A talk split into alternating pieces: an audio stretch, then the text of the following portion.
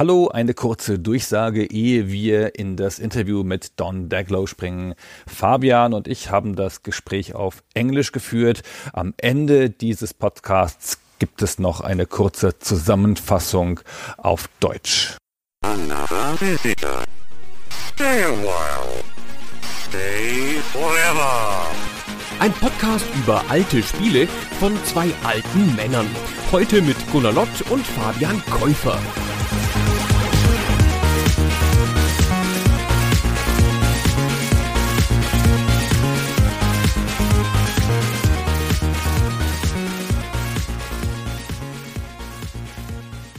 Hello, this is Stay Forever and I am your host Gunnar. With me is, as usual, Fabian. Hi, Fabian. Hi, Gunnar. And of course, our guest. We have the great honor to talk to Don Daglow. Don is somewhat of a legendary figure in the games industry. He has developed games for mainframe machines in the 70s, worked Intellivision, where he became director of game development, worked at the early Electronic Arts and Broderbund. He founded his own studio, Stormfront, famously creating Neverwinter Nights, the first graphical MMORPG. He ran Stormfront for 20 years and in the last decade has been an independent advisor, freelance game designer, management advisor, and popular speaker at games industry conferences. He has held numerous roles in the games industry bodies over the times. These days, he's the president of the Academy of Interactive Arts and Sciences Foundation, and he is a best-selling author with an award-winning novel and an award-winning nonfiction book about how to create indie games. Welcome, Don. It's great to be here. And yes, I did all those things. Really, I did. No, really, I did. it has been a long introduction, so a rich working life. Don, we're here today to talk about Utopia, which is, in a way, if I may say so, the game that made your career. So, if you were to describe that game to my 15 year old daughter who has played Minecraft and other games but never heard of Utopia, what would you say? I would say that Utopia looks like a game with very blocky graphics, and it looks like a board game come to life in which the two players are managing two islands and trying to have the most successful island. The era of the Intellivision is more than 40 years in the past, so please take us back to when it started. How did you land the job at Mattel? Well, Mattel I don't know how great their distribution is in Europe. In the United States, they are one of the biggest toy companies. And when Atari brought out the Atari VCS, which later was renamed the Atari 2600, and it sold so well, Mattel said, aha, this is a new kind of toy. And toy companies, when there's a big new category of toys, toy companies want to get into it. So they ran a test market for a beautiful machine that was actually, by today's standards, it would be considered almost next gen next to the Atari. It was, its cycle was about three years after the Atari. Or you could argue it was short of a full gen, but it was at least a half gen ahead because three years of technical improvement had happened. And so it was also a fundamentally different hardware architecture. I'm oversimplifying here, but the Atari operated off of a signal where that would run down the screen over and over again each second. And then the graphics were interruptions in the signal and you could control the color and the shape of them. But everything was being done on an analog basis by messing with the signals that, that would display graphics on a television screen. The Intellivision being newer was actually displaying graphics on the screen rather than using that technology. The other thing was different is that the Atari was based on the 6502 processor. That's the same processor that was inside the Commodore 64, that was inside the old Apple II, which was a very early market leading processor. Really, the games industry started on 6502 machines, both computer games and the early video game home consoles. Intellivision used a GI 1610 chip, which actually a lot of its functionality was 16 bit, not 8 bit. So I read articles now where Intellivision has leapt into the 8 bit category But in actuality, it was a bridge between 8 bit and 16 bit machines. So Mattel goes and does this test marketing of a unit.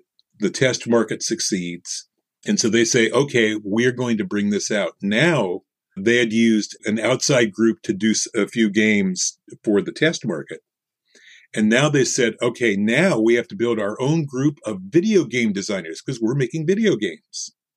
Just as this happens, as they start this process, we cut to another part of Southern California. A young man is driving home in his car from work. His work isn't going very well. He's an assistant superintendent of schools and a teacher. And it's very political and it's not very fun. And there's some nasty people around the schools. So the young man driving his car, who is devilishly good looking and very clever, the young man driving his car hears a radio ad on what today we would call a hip hop station, but this was 1980. So then it was Kindness, Joy, Love, and Happiness, KJLH in Los Angeles, California, 102.1 FM. And so I'm driving along because I was the young man. And all of a sudden, out of the radio, I swear, the radio said, Would you like to work in the exciting world of video games? And I'd been writing games on mainframes, as you mentioned, for nine years. And, you know, writing games was just part of me. And so I thought, yes, I would like to do that. Would you like to help shape the future of this exciting new medium? Why, yes, I would. And I always joke about because I was driving a convertible and I did have the top off. So I always joke that I didn't know whether to look at, down at the radio or up at God because the, the announcer's voice sounded like God's voice talking to me. Then call 213 978 JOBS. That's 213 978 JOBS. All kidding aside, that call changed my life. That's why I still remember the number, what, 43 years later. But I called him up and said I'd been writing games for nine years and programming. And at first they thought, oh, the things people say when they're applying for jobs, they lie, they lie. They... And then they realized I was telling the truth. So they called me in and I interviewed and I got the job. So on the first day of the Intellivision team inside Mattel, there were five programmers, a manager, and four of us who were the frontline programmers. And I got to go to the first team meeting on the first day and be part of that original team, which is just, I joke about a lot, but that was incredible luck. That was incredible good fortune. What if I hadn't been listening to the radio that day? Let's stay there for a moment. At this exact point in time, what were the other guys like? How did you collaborate? How was work organized in that period? So, to give you an idea, going into Mattel, it's moved now, but the headquarters at that time was a six story building that was just south of the airport. And it was on the major freeway that runs by the airport. And that's a very convenient location for companies where they have a lot of people doing travel and so on. So you would drive up, park in the big parking lot, and walk into the security entry for the six story building. And there was high security there because in the toy industry, espionage was, and I presume still is, practiced routinely.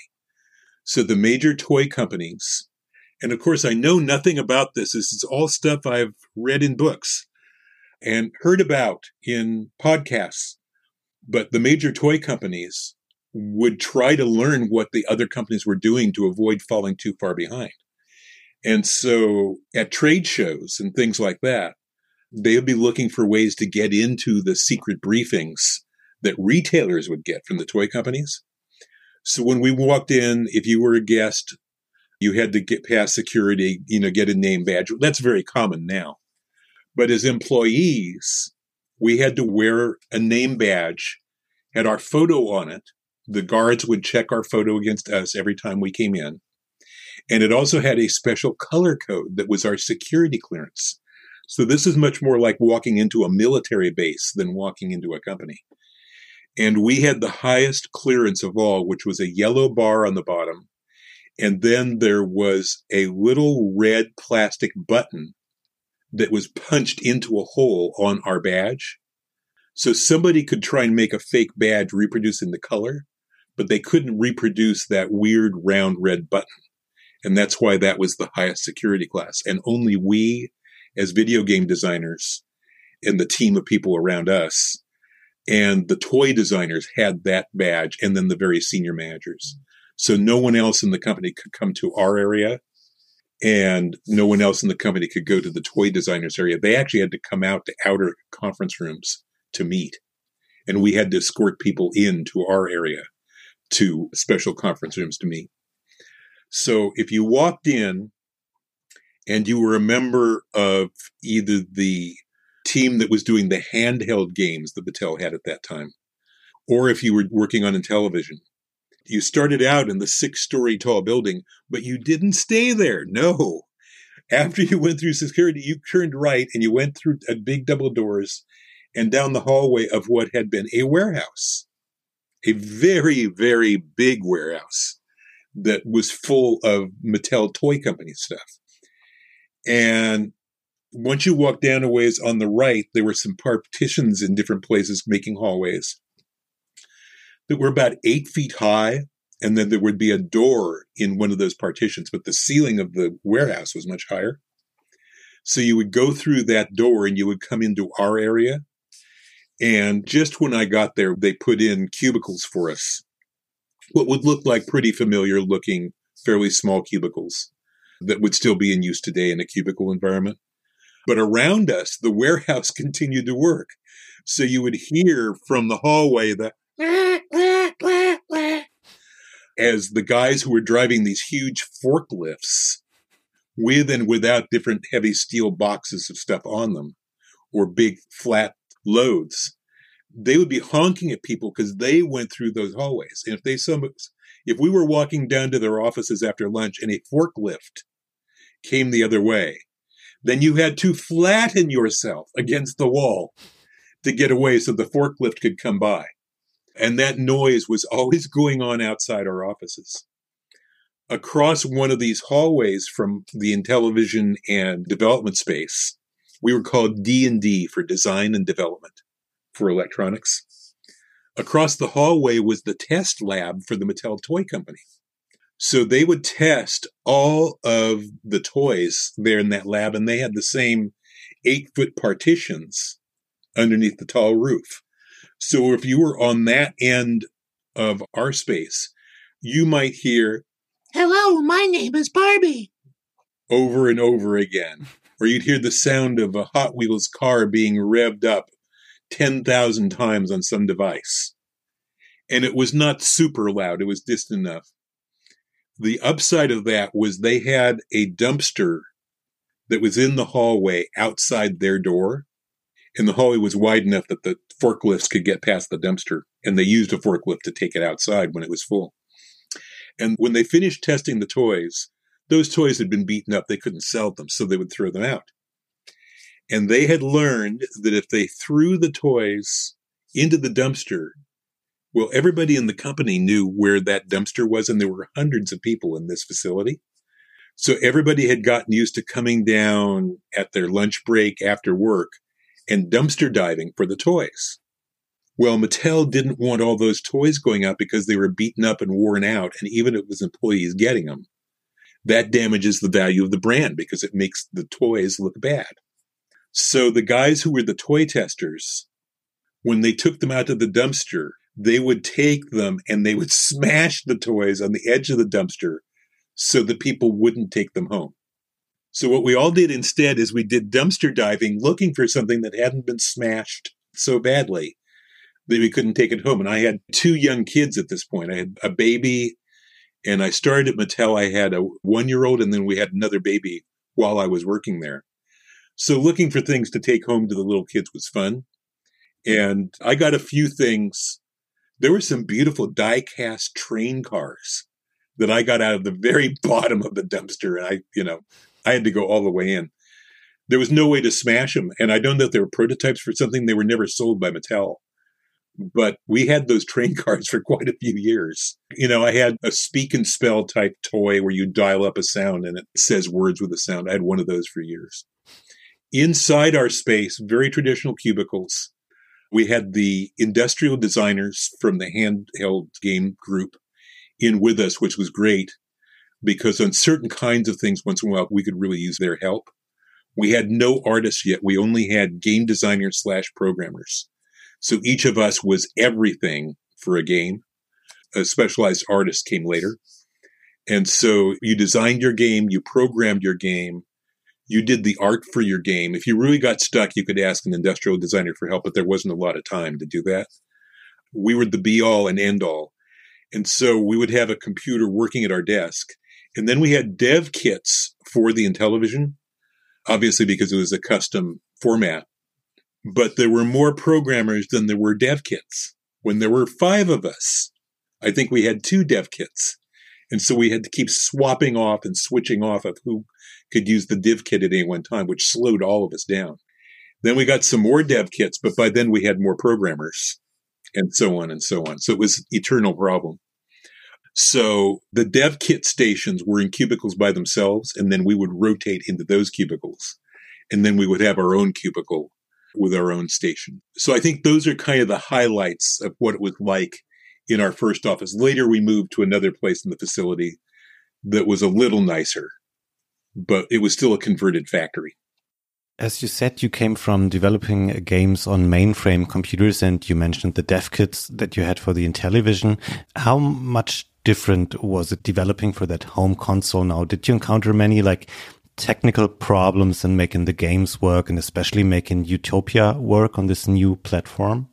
Oh, I had so much to learn. My first project for Mattel was actually for a keyboard component that was like a home computer they were doing. And that I programmed in BASIC. That keyboard was test marketed but never shipped. So that hardware and all the software exists only in test form. So that makes it by far the most expensive of the collectible pieces of Intellivision items that people go for. So when I switched over to the regular Intellivision, I don't know, two months into my time there, basically I had to learn GI 1610 assembly language, which is a lot like 68,000 language, but 68,000 came on later.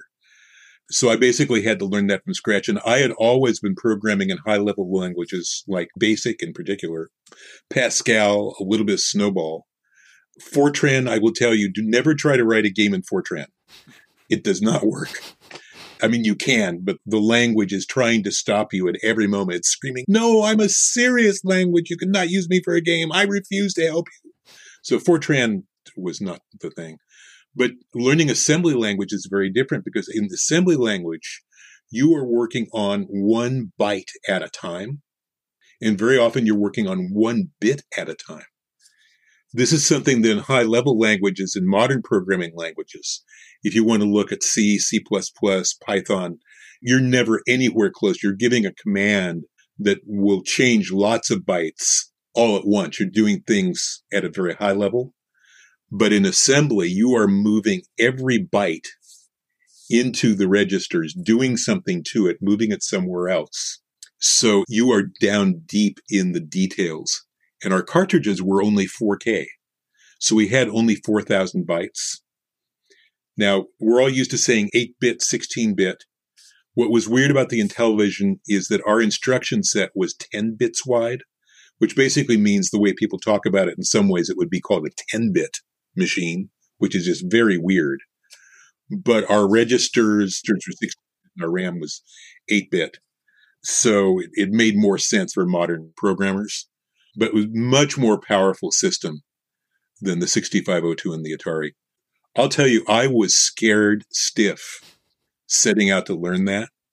Having only worked in high level languages, I had a smattering of exposure to 6502 not just mastery. I had nothing approaching useful knowledge. And so I was trained there and I wrote Utopia. The first parts of Utopia I wrote as I was being taught the Intellivision system and the assembly language at the same time. I kept adding features to the game as I learned it, but I learned the Intellivision and I learned assembly as I created the game. So there were a lot of moments of sheer terror, to tell you the truth. How was the game conceived? Was it entirely a one man, one game situation and they just went at you and said, you know, come up with something? Or did they have like a portfolio idea? We need one of those and one of those. The the manager of our group was a gentleman named Gabriel Baum. He and I are still friends, and this was in Southern California. We now live within an hour's drive of each other here up in Northern California. We had a great degree of independence in the electronics division for Mattel. And so the challenge that Gabriel was able to give us was come up with one or more proposals for games you'd like to do that you think would be good. Take a look at the kinds of things we have from the test marketing, look at the things that the other guys are doing. You know, we're, t- we're not trying to do a bunch of things that are all the same. We're trying to do a variety of titles. We started out with strength and sports because that was a lot of the demo stuff they had originally done were sports games. And so with Utopia, I was thinking, okay, we're working on a lot of arcade games because that was our big rivalry with Atari. We're working on sports games. So what can we do to augment that? And I started thinking about, well, if I'm trying to do something that will be very different from those things and help give add variety to the line, then I started thinking of what turned out to be Utopia. And I've told the story quite a few times, but the basic roots of Utopia so that it came readily to my mind were when I was a teacher, I had used a game like that to help teach my kids the geography of the world. And I'd made the cafeteria of the school. In, I'd used electrical tape to make a map of the world on the cafeteria floor as a way to get a big enough map the kids could actually walk around it and get a feel for it. And I had seen a game, which was mostly a text game called Santa Paravia, which was really inspired by an earlier mainframe game called Hammurabi. And these were games that basically simulate how much grain you could grow in a year and then how much money you could make out of that. And then could you build something in your kingdom with it? So that was the theme of those old mainframe games. And then the final piece of the puzzle that I was thinking about because I was thinking, okay, this is great, but how do you do this on a 4K cartridge? And in the early 70s, I had seen an awful movie that was shown late night on TV called The Killer Shrews.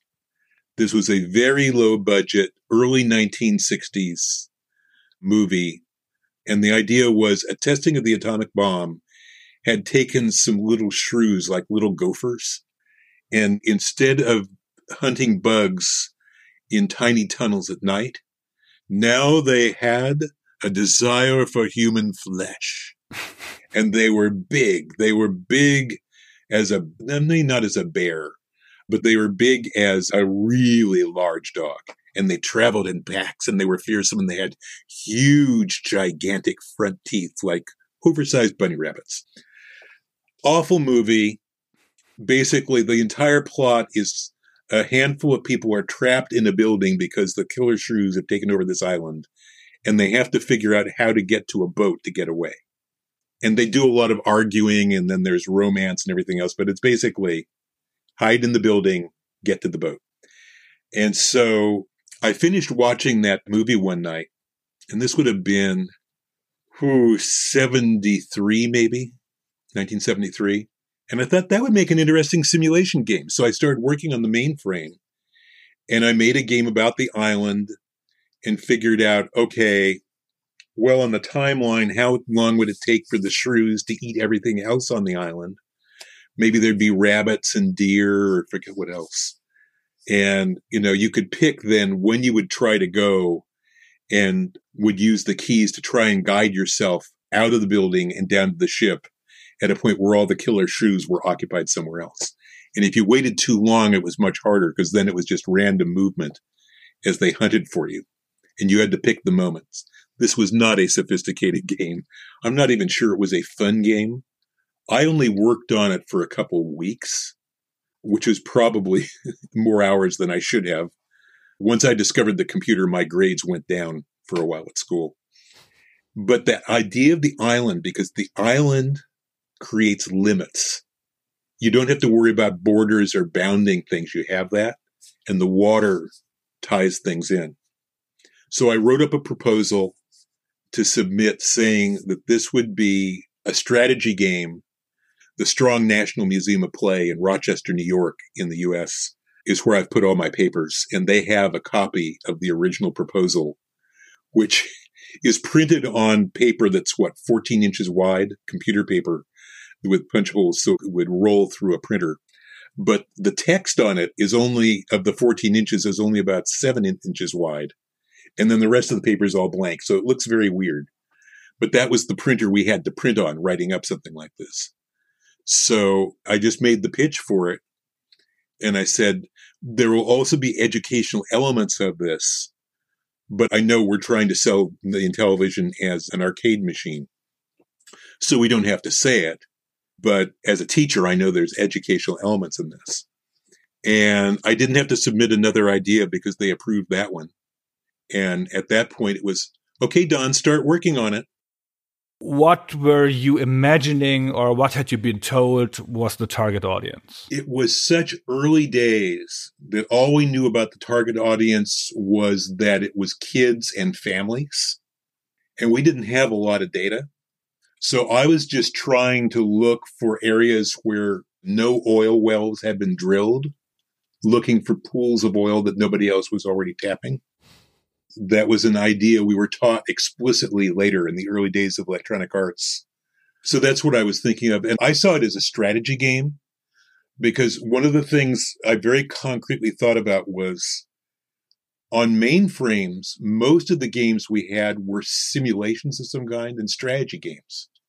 But here, with the games that were going on in the first wave of video game consoles, they were arcade games, they were sports games, but a lot of the themes we had had on mainframes were not being explored. And so I thought of Utopia as being a simulation game, most of all. And after that being a strategy game, it ended up being in the strategy network, they called it, for Mattel. And I built educational elements into it because it was so natural. And I was a teacher. They never advertised it that way, but I think the company loved the fact when the game was introduced and we started getting reactions to it, that unofficial education content turned out to be a very big feature that people liked.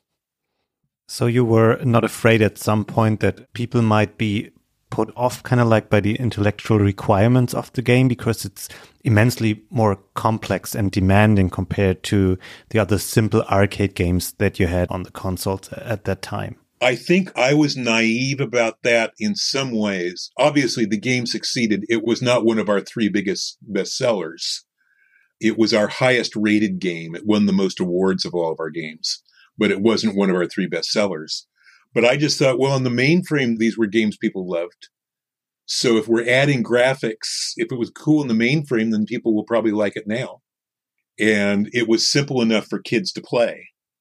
And frankly, naively, that was the extent of my thinking about it because all the perspectives we have now and all the niches and micro analysis, there's a very large game that I'll be able to talk about soon, but big cross platform current gen title I've worked on in a small role, a very fun role, but small role over the last uh, couple of years. And if you look at the amount of work, analysis, and focus that goes into that title compared to what we were doing, we look like five year olds wandering around in the kindergarten. The Intellivision had a very unique controller and unique scheme of controlling games. So, could you uh, elaborate a little bit on that? How you used that on Utopia and how you were introduced to that system? First of all, what's interesting now historically, people look back at that controller and, as you said, they say, that's a weird controller, mister. but back then, there were a variety of controllers that were out there. So if you look at the consoles of the 70s and the early 80s, the ones that succeeded and the ones that did not, you've got a variety of controllers. This is a case of, I don't know, it's like looking at the map of Germany in 1779 and then looking at it again in 1870. In 1870, it's all joysticks, but you still have the Grand Duke of different kinds of controllers all over. uh, in the 18th century. So that may not be the world's best metaphor for describing hand controllers in terms of the development of the German state, but it's only in retrospect that it was weird. So, for those who have not seen it, the Intellivision controller had a number pad laid out very similarly to the way the numbers are on your mobile phone. But this is not a touchscreen. This is way before touchscreens. This is what, 35 years before anything with a touchscreen. So they were little bumps.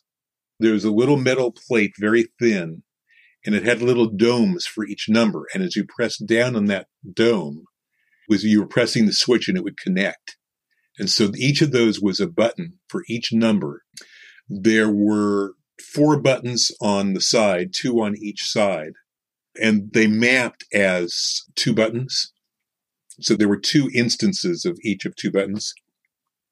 And then at the bottom of the hand controller, which had a footprint not too different from your mobile phone now, was a round little hard plastic plate colored gold. And that plate sat on a central spindle and was held in by the casing. So you could press on the disc, which is what it was called, and you could run your finger around it in a circle and there were I'm trying to remember how more. I think there were 16 contacts in it. So it broke the circle up into 16 different spots. So what you would do in playing is you would have one hand with your thumb over where all the buttons were, and you would have the other thumb over the disc at the bottom. The disc was a variation on the joystick, but it gave you the same kind of control we felt it was more accurate. Obviously, we were prejudiced, but we felt it was more accurate than the Atari joystick. And with that two hand process, you actually had more options of controls you could give your player than we have by some definitions on modern controllers. Mattel then had little plastic overlays that would slide over the buttons on top, and they would have graphics on it to show you what that button was in that game once people learned the games, they would take the overlays out and just play by feel on the button. But the overlays were a great teaching tool while somebody learned the game. And so to design Utopia, the first thing I thought about was okay, what will I do with the disc, which would function as an analog joystick would function now? And what would I do with those 12 buttons up on top? So the layout of having one feature you could add to your island per button was a natural.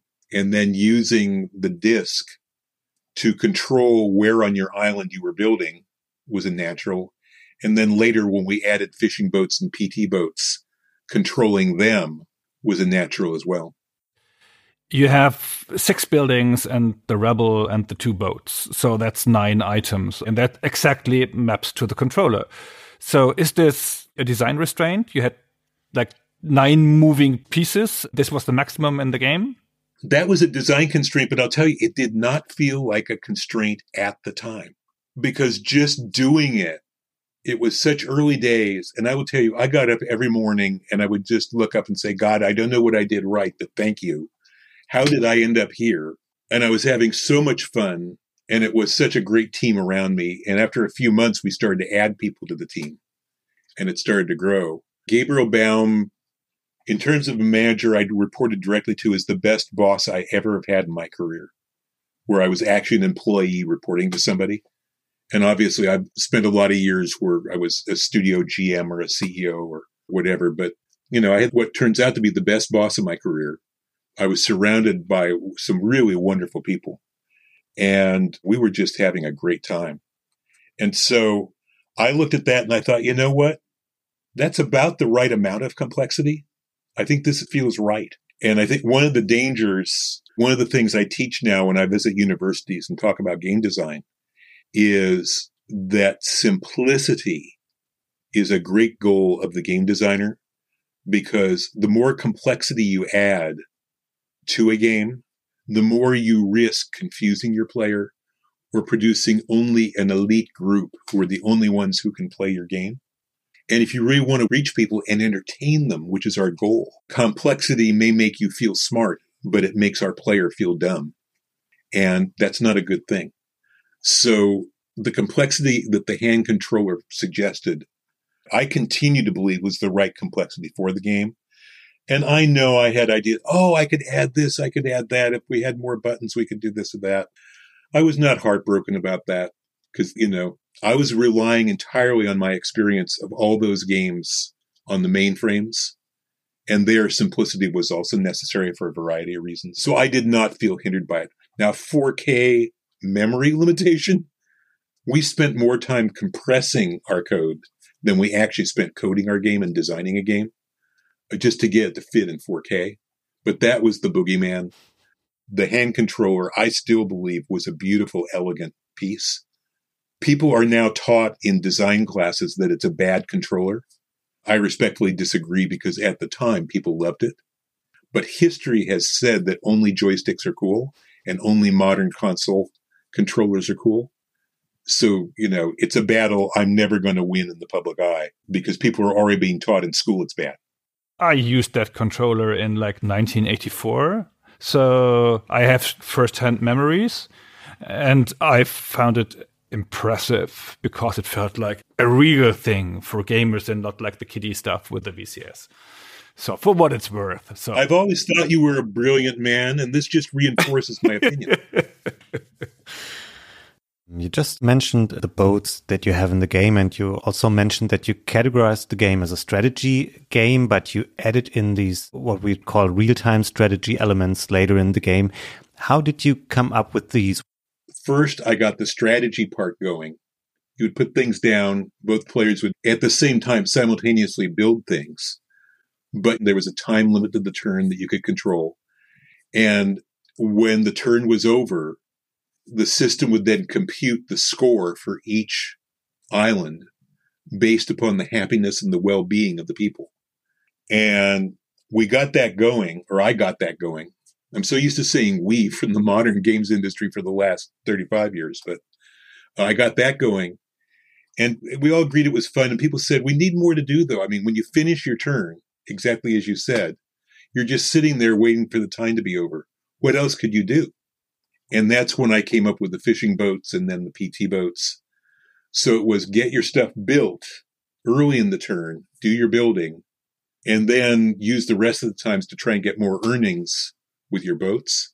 And if you had boats that were in peril from pirates or from your opponent, then you were going to be distracted from your building time. Then you have to try and manage that and then get back in time to build before the time was up. And so that's where the real time strategy element of the game came from. Let's talk a little bit about Utopia being a two player game, which is not as unusual as it seems from our perspective. Most games on early consoles were like sports games, especially were two player games. But this is handled slightly weird. So it's a two player game at heart, and you can leave one island sitting and just go for the point optimization and then you have a one player game. So was this a conscious decision? So to have a two player game at first or to support the concept? Or how did this come about?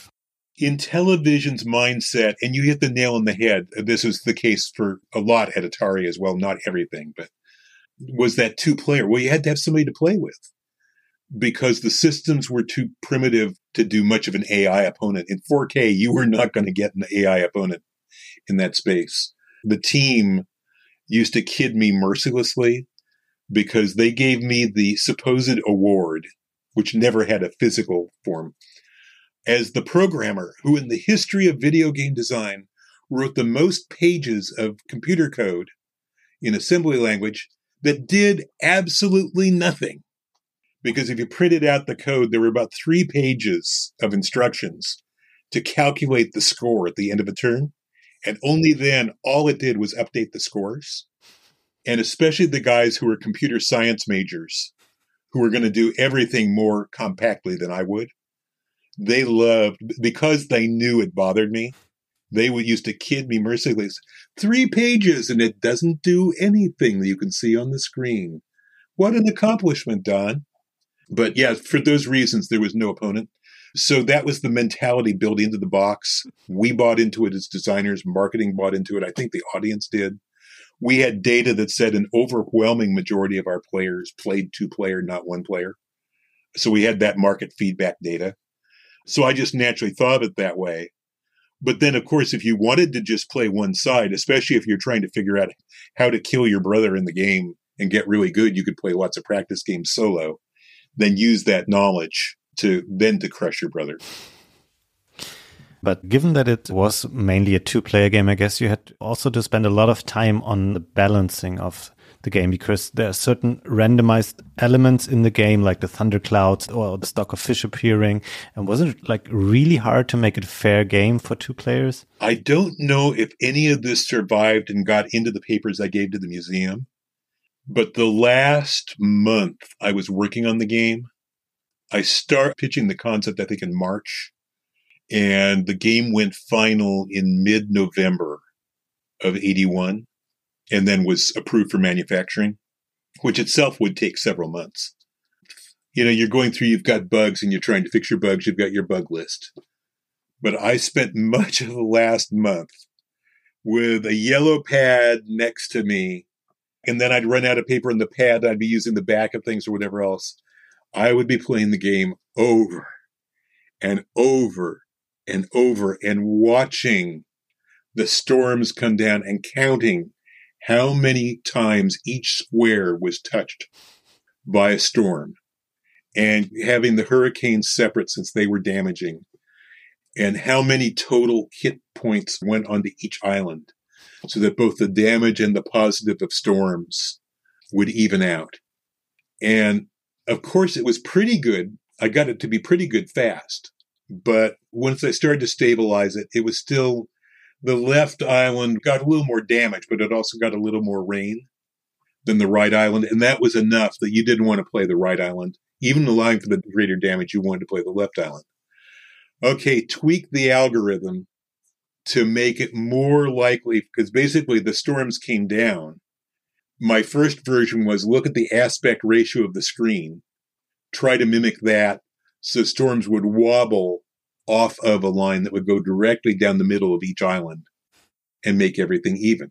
And that got pretty close. Okay, well, I need to wobble a little more to the right. Okay, fool with it. Play five more games. Uh, it's still a little short. Okay, a little more to the right. Five more games. Oh, now it's too far to the right. Oh, no. Now the right's way better. Okay. Oh, I did over and over again. Hashtag marking, click, click, click, click, cross, click, click, click, click, cross. You know, taking taking graph paper, drawing out the islands, and then marking on each one each time something hit it, over and over again. And I will tell you, by early November of 1981, I was sick of doing that, of just sitting and watching storms move. With the benefit of hindsight, are there things you wish you had done differently in the game? And expanding, did you ever consider to go back to the game and develop, you know, a modern version, a sequel, whatever? You know, I've thought about that a lot over the years. It's never actually happened. Maybe someday it will. But I've thought about it a lot over the years because I absolutely still love the game. I'm very proud of it. I think people who played mainframe games in the 70s, of whom there are not very many, probably can look at it and see its roots in mainframe games, but with the graphics now added of a modern, a quote unquote modern 1980s game console. I've done a lot of other simulation games in the meantime. And I would think about because when you're building uh, role playing games, you're doing things like creating economies. You're doing some of these same things, but you're doing it now in a world that a player walks through rather than a, a static board type setting like Utopia. But I had very few regrets on that game, apart from, well, later we got 8K cartridges. And then they think, oh, if we had 8K, oh, now what I could have done. For Island. Yes. and then we got 16K cartridges with bank switching, but that had all of its own problems. But no, I was pretty content with the game. And when it was introduced, it had a weird experience. So 1982 Consumer Electronics Show in Las Vegas is where it was introduced for the first time and shown. So we go for the first day of the show and, you know, we're doing like volunteering, working in the booth, showing games to people. And we would not only show our own game, but we'd show other people's games. We kind of rotated the stuff. And press people would come by, retailers, competitors. I'm getting up the second morning of CES. So this would be January of 82. And my wife calls me at the hotel. So this is before cell phones. This is before email. So she calls me and I'm thinking, oh my God, one of the kids is hurt. Actually, we only had one kid at that point. You know, our son is hurt. Wait, something's going wrong. The house is on fire. What? And she said, I know you've got to go to the show, but we just got our copy of the Los Angeles Times this morning. And Utopia is on the front page of the home section or the entertainment section or whatever it was. The game is on the front page, and there was this huge write up in the Los Angeles Times about Utopia was the beginning of a new kind of video game. And that was the payoff we were after. And my jaw dropped. I was just kind of like, I still remember that moment of, don't pinch me. I don't want to wake up. You know, two years ago, I was teaching school with no prospect of doing this. And then I'd gone into school administration and all these things. And now, two years later, I get to make games for a living instead of as a hobby. I get to make games with graphics instead of just text. And a game that I made just made the front page of a section in the Los Angeles Times where they're saying this is great new form of video games. You know, you just sometimes you can't believe it. You just go, you know, this can't really be happening. You have that moment of they're going to figure out that I'm just a teacher who programmed mainframe games and I'm not a computer scientist and I haven't done this for a living before. But everybody was learning as they went. You know, I just had that sense of, do I deserve to be here? On one hand, it was incredible and fantastic and all dreams coming true. And the other hand, it was, I'm not as good as this article says I am. And of course, the article didn't have my name in it because our names were a secret at that time. But, you know, they were talking about the game's design and stuff. They were talking about me indirectly. And I just thought, I know I'm not that good. And how do I live up to this? Did Mattel encourage you after this great media coverage that you got, and probably assuming that the game was commercially successful as well? Did they want you to do more games like Utopia? Not necessarily like the same game, but having games which are new and trying stuff that has not been done before?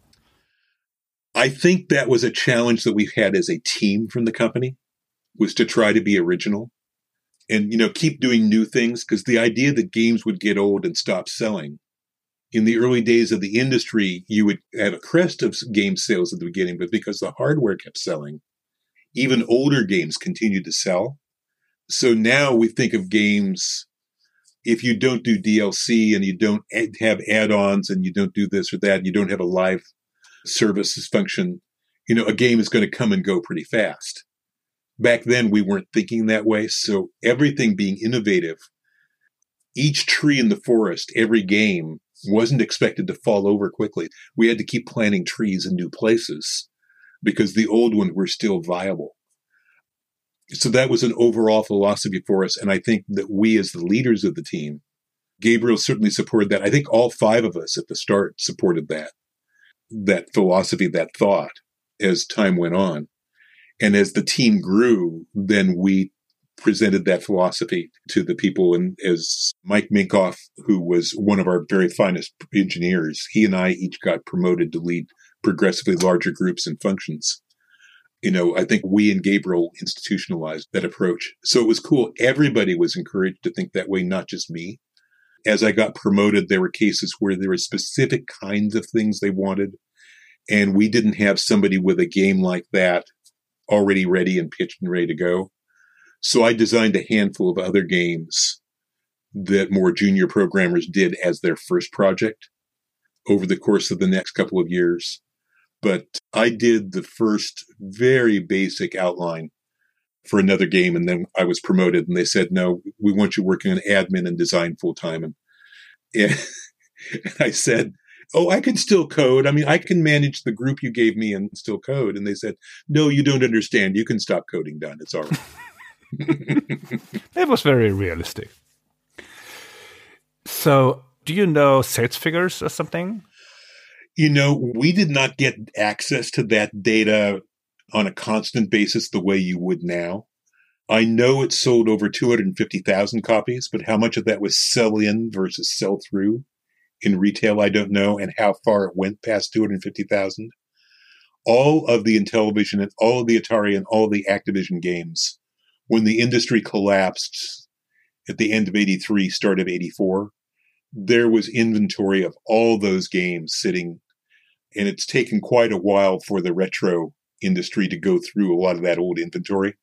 So for all the games, there were certainly games that were manufactured that were never sold just because of the rapidity which everything fell apart. Okay, that's it for today. Don, many, many thanks for your time and the fascinating insights into the development of Utopia. Until next time. So, das war das Interview. Ich hoffe, es hat euch gefallen.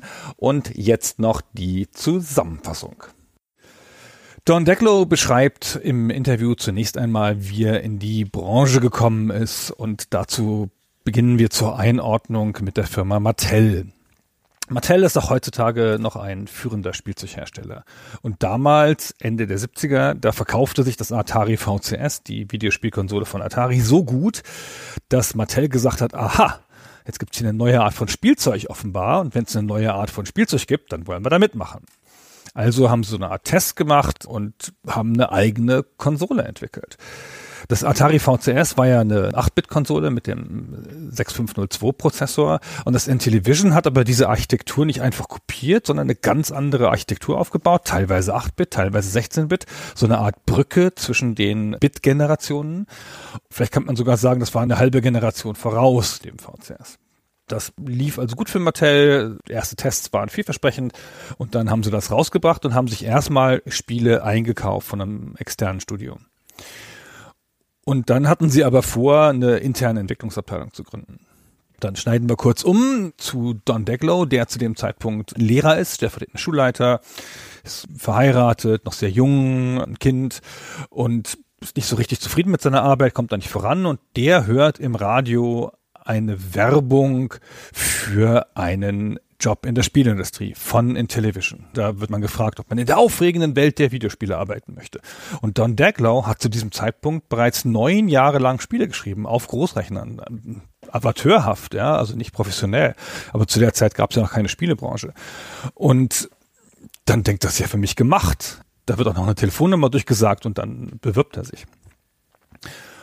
Und die können das zuerst nicht fassen, als er da ankommt, dass der neun Jahre Spielerfahrung haben soll, also ähm, Spieleprogrammiererfahrung, aber dann überzeugt er sie und dann stellen sie ihn ein.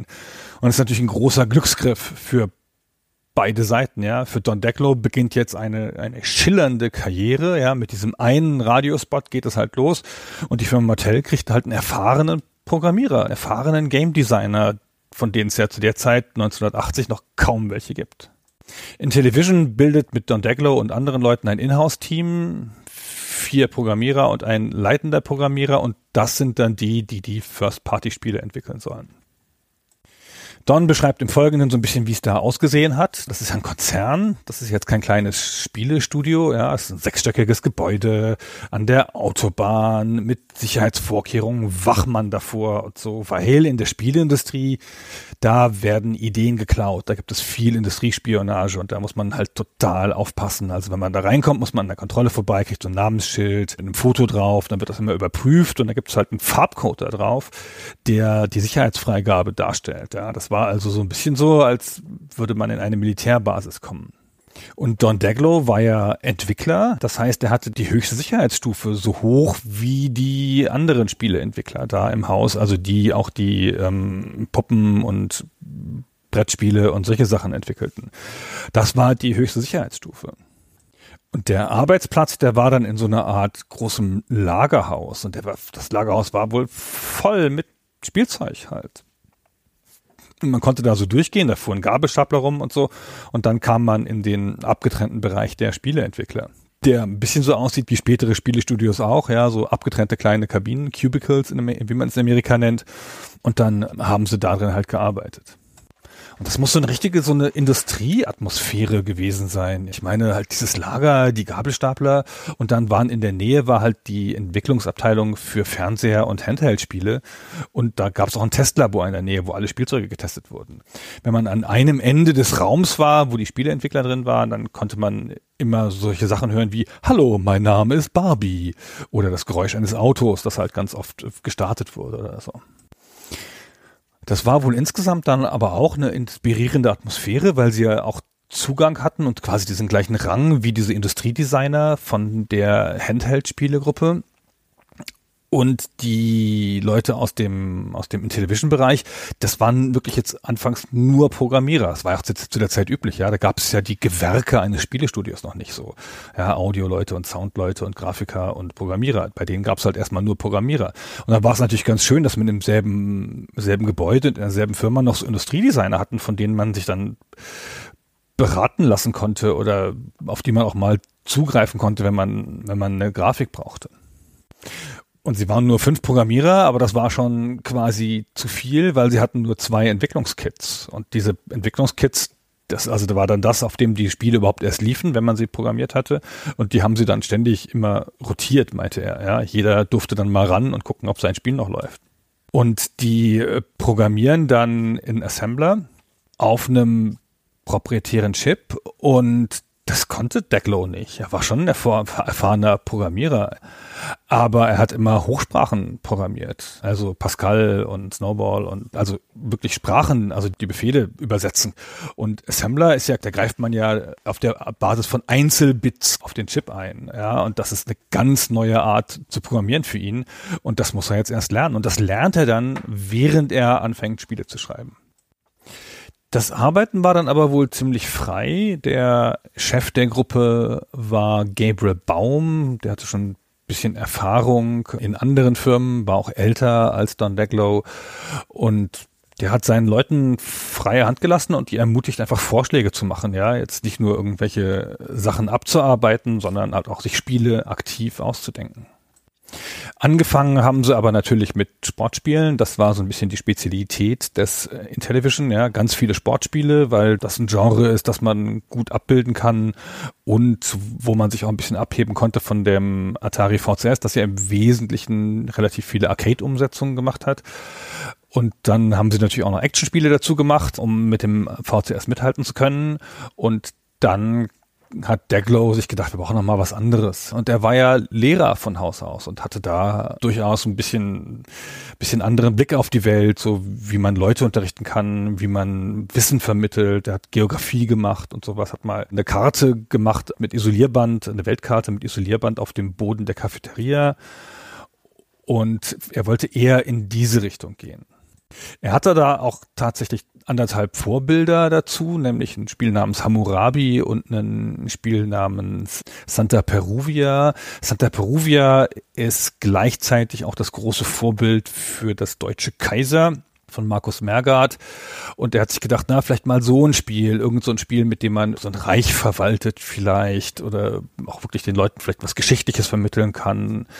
Das kann man aber natürlich auf so einer Konsole wie dem Intellivision nicht so machen wie auf einem Mainframe-Computer, sondern das muss für das Konsolenpublikum grafisch da sein. Und so kam man dann halt von diesen Textmenüs, wie sie ein Santa Peruvia hat, zu dieser Inseldarstellung, wie Utopia sie hat. Und die Inseldarstellung ist dann ein entscheidender Durchbruch für ihn, weil die Insel ist eine gute Metapher, die schafft Begrenzungen, die schafft einen limitierten Spielraum. Durch das Wasser drumherum ergeben sich Metaphern wie Fischerei und derartige Dinge. Damit geht er dann in die Vollen und schreibt jetzt dieses Spiel, während er noch Assembler lernt. Wir vergessen es nicht. Und er hat natürlich keine Ahnung davon, aber er zeigt seine Fortschritte dem Gabriel Baum, er bespricht seine Fortschritte und seine Ideen in diesem kleinen Team. Die gucken sich gegenseitig die Spiele an, äh, spielen die Spiele der anderen, geben sich Feedback und kommen da immer weiter in so einer kreativen Gruppe. Und wie auch später oder vielleicht auch noch teilweise wie heute, ja, wenn es halt Spaß macht, macht Spaß. Und dann kriegt man auch das richtige Feedback aus der Gruppe und dann geht es auch mit dem Spiel weiter. Sie haben noch keine Zielgruppenanalysen zu dieser Zeit und auch keine genauen Daten über die Zielgruppe, aber sie denken sich, dass die Zielgruppe Kinder und Familien sind und versuchen daraufhin zu entwickeln. Und für Don Decklow passt das alles ganz gut so. Ne? Ein Strategiespiel, auch vielleicht ein bisschen intellektuell fordernder als die Sportspiele. Und er baut pädagogische Elemente ein, wie er das nennt, weil er halt Lehrer ist und ihm in das Sujet zu passen scheint. Utopia wird dann das bestbewertete Spiel des Intellivision, also ein Spiel, über das das halt viel Furore macht und über das viel geredet wird, das aber keins der drei bestverkauften ist. Wir kommen dann zu dem Controller, der Controller des Intellivision ist ja ein sehr besonderes Feature. Don Decklow findet den auch heute noch gut, spricht da sehr positiv drüber. Er beschreibt den als einen Controller, der so ein bisschen seiner Zeit voraus war, mit den vielen Möglichkeiten, die man damit hatte, unterschiedliche Steuerungsarten, relativ viele Knöpfe, die gemappt werden konnten und durch diese Overlays, die man über diese Telefontastatur legen konnte, hatte man auch eine sehr gute Möglichkeit, dem Spieler so ein Lernkonzept nahezubringen. Ja, die mussten nicht die Knöpfe auswendig lernen, so wie das heute ist, sondern konnten halt einfach drauf gucken und sagen gleich, was der Knopf bedeutete. Es war natürlich trotzdem sehr viel komplizierter als das konkurrierende VCS, das ja nur einen einzigen Button hatte auf dem Stick aber das war schon ein Alleinstellungsmerkmal. Und für ihn führt das dann eins ganz logisch zum anderen. Er benutzt dann halt wirklich jede Taste des Controllers für sein Spiel. Das ist was, was fast kein anderes Intellivision-Spiel tut. Danach erzählt er ein bisschen über das Design und wie das so Stück für Stück entstanden ist. Ihm war schon irgendwie klar, dass es rundenbasiert sein muss auf eine Art, dass beide Spieler abwechselnd ziehen vielleicht, immer so ein Zug und so, Zeitlimit und dass man da Punkte für kriegt und hatte gleich am Anfang die Idee, dass die Punkte basieren sollen auf dem Wohlergehen der Menschen. So hat er halt angefangen und dann fiel ihm ein, ja gut, aber wenn meine Runde beendet ist, dann sitze ich ja da und warte. Das ist ja ein bisschen blöd. Was wäre denn, wenn ich da noch was tun könnte? Und dann kam er halt drauf, dass es die Fischerboote oder die Torpedoboote geben könnte, mit denen man noch rumfahren kann dann, wenn man seinen eigentlichen Zug, also das Bauen, das Geld ausgeben, wenn man das schon gemacht hätte. Und so könnte man die restliche Zeit besser nutzen und dann würde man ein bisschen abgelenkt werden und dann wäre Zeit plötzlich eine Ressource und das wäre dann ganz interessant. So kamen diese Echtzeitstrategie-Elemente ins Spiel und damit war er dann echt krass seiner Zeit voraus. Er spricht dann noch ein bisschen generell über Game Design, dass man äh, versuchen soll, Spiele nicht zu komplex zu machen, weil dann der Spieler sich dumm fühlt, wenn er es nicht gleich versteht und so. Und er meint aber, dass zum Beispiel diese Controller des Intellivision genau die richtige Art von Komplexität wären. Er hätte sogar vielleicht noch gern noch mehr Knöpfe gehabt, aber das war einfach nicht nötig. Das ging schon so und er fühlte sich dadurch nicht behindert. Wozu er sich schon behindert gefühlt hat, waren halt 4 KB Speicherbegrenzung. Das heißt, das hat sie dazu gezwungen, dieser minimale Speicher für jedes Spiel hat sie dazu gezwungen, wahnsinnig viel zu optimieren und immer wieder zu optimieren. Das hat sie im Entwicklungsprozess grundsätzlich sehr aufgehalten. Fabian fragt dann im Interview, wie das eigentlich ist, warum das Spiel jetzt keine Gegner-KI hat. Das ist ja ein reines Multiplayer-Spiel, warum man das nicht solo spielen kann. Und dann sagt Don Decklo natürlich folgerichtig, dass man in diese 4K nun wirklich nicht noch eine KI reinbringen könnte. Deswegen ist der Singleplayer-Modus so einfach, indem man einfach die Abwesenheit des anderen Gegners ist. Also das ging einfach nicht anders. Das war den Restriktionen geschuldet. Und dann in dieser Optimierungsphase hat er das Spiel halt einfach gespielt und gespielt und gespielt. Also es ist nicht so richtig klar. Es scheint keine eigene Testabteilung gegeben zu haben, sondern die Programmierer haben halt untereinander ihre Spiele wie verrückt gespielt und er hat halt ja ein vergleichsweise komplexes Spiel für diese Zeit mit Mechaniken, die im Hintergrund laufen, Rechenoperationen und so. Und wenn er da Bugs hat, dann hat er die halt von Hand gesucht, ja, indem er das Spiel gespielt hat und mit seinem und dann mit so einem gelben Block da saß und sich aufgeschrieben hat, was für ein Problem da jetzt ist und hat auch sein eigenes Spiel beobachtet und dann versucht versucht zu analysieren, indem er zum Beispiel sich die Stürme angeguckt hat, die über die Karte ziehen und dann ausgezählt hat, wie der Zufallsgenerator da genau funktioniert und wie oft jedes Feld berührt worden ist. Und dann hat er versucht, das einfach so hinzudrehen, dass der Sturm halt fair ist, dass er beide Inseln gleichermaßen berührt und nicht einen Spieler benachteiligt. Anfang 1982 gehen sie dann auf die CES, die Consumer Electronics Show in Las Vegas. Das, die ist immer jedes Jahr im Januar. Und da zeigen sie dann das Spiel erstmals. Da kommen dann Händler und Presseleute und Konkurrenten und schauen sich die Spiele an. Und er erhält dann einen Anruf von seiner Frau, die hat im Hotel angerufen, also Handy gab's ja noch nicht und so und keine E-Mail. Und dann hat er erst einmal Angst gekriegt, weil wenn die Frau da überraschend anruft, hat er Angst, dass irgendwie dem Kind was passiert ist oder so. Aber dann sagt sie nur, dass sie die Los Angeles Times gelesen hat und da der, auf der Titelseite des Home-Teils ist ein großer Artikel über Utopia als der Beginn einer neuen Art von Videospiel. Und da ist er natürlich sehr begeistert und hat dann so einen Moment, wo er denkt, ey Mann, ey, vor zwei Jahren war ich da noch Lehrer, hatte gar keine Aussicht darauf, irgendwas Besonderes zu machen machen. Und jetzt bin ich Spieleentwickler und mache Spiele mit Grafik, also nicht nur Spiele mit Text, sondern Spiele mit Grafik und kann das jetzt immer machen. Ja, das ist jetzt mein Leben. Wie toll. Und dann beschreibt er so ein bisschen so ein Imposter-Syndrom-Moment, wo er denkt so, wow, was ist denn eigentlich, wenn die rausfinden, dass ich nur ein Lehrer bin, der ein Großrechnerspiele programmiert hat und kein Informatiker und dass ich das alles noch nie so richtig beruflich gemacht habe. Aber er hatte schon auch das Gefühl, dass er es verdient, diesen Job zu haben mit seiner Erfahrung und seinen Fähigkeiten. Und das ist doch irgendwie ganz schön. Es geht dann erstmal mit ihm und Intellivision ganz gut weiter. Er wird dann befördert, äh, leitet dann später auch diesen ganzen Bereich der Inhouse-Spieleentwicklung. Dann wird er aber Manager und kann nicht mehr programmieren. Und das ist natürlich immer ein zweischneidiges Schwert. Ja, er macht ja beides grundsätzlich ganz gern, aber geht dann halt schnell in die Management-Karriere. Am Ende haben wir noch gefragt, ob er wisse, wie viel Exemplare das Spiel verkauft hat. Und dann sagt er, nee, er hätte da Zugang zu diesen Daten nicht gehabt. Er meint, es seien 250.000 Exemplare verkauft worden, aber er weiß nicht, wie viel davon wirklich verkauft worden sind an Kunden und wie viel sozusagen nur in den Einzelhandel gekauft worden sind, weil kurz danach kam ja der große Videogame Crash, wo dann auch wirklich viele Module ja unverkauft verscharrt worden sind. Deswegen weiß er nicht, sind die alle wirklich verkauft worden, die 250.000? Waren es vielleicht sogar noch mehr? Oder sind da einfach auch, waren da auch ein großer Teil dabei, der irgendwie dann vernichtet worden ist, weil die in irgendeinem Lagerhaus saßen und nicht verkäuflich waren? Das war alles. Vielen Dank fürs Zuhören und macht's gut.